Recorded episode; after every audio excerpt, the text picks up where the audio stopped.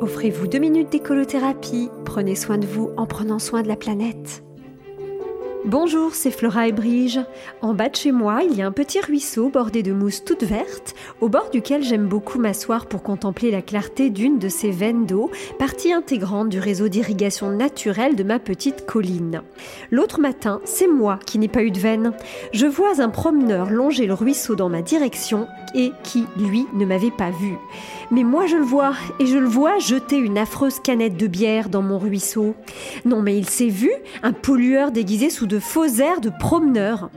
M'ayant entendu m'esclaffer, j'avoue que je l'ai fait sursauter, mais bon, c'est quand même lui qui a commencé. Il a eu un très curieux réflexe. Je m'attendais à ce qu'il s'excuse, ou au moins se trouve penaud d'être surpris en flagrant délit de pollution de d'eau, mais pensez-vous, je ne sais pas où il était allé chercher une formule aussi grossière, on était mi-janvier 2022, mais il m'a répliqué Toi, je t'embête.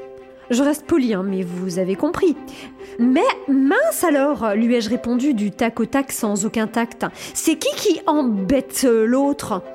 Moi, je suis là, je ne fais de mal à personne, je regarde une rivière à l'eau pure, et ce monsieur m'impose la vue d'un corps étranger pas du tout naturel dans ma veine d'eau, de quoi me faire un mauvais sang. J'ai envie de dire, mince alors, la liberté des uns s'arrête là où commence celle des autres. Ah oui, pas très malin d'utiliser cette formule bateau qu'on a décidément entendu cuisiner à toutes les sauces, dans tous les sens et en dépit du bon sens. Loin de moi l'idée de me rendre coupable d'un blasphème à la liberté, mais bon quand même, j'étais en colère. Il y en a marre d'être embêté euh, par les pollueurs. Et je ne sais pas vous, mais moi j'ai très envie, mais alors très envie, qu'on embête ceux qui dégradent l'environnement en toute impunité.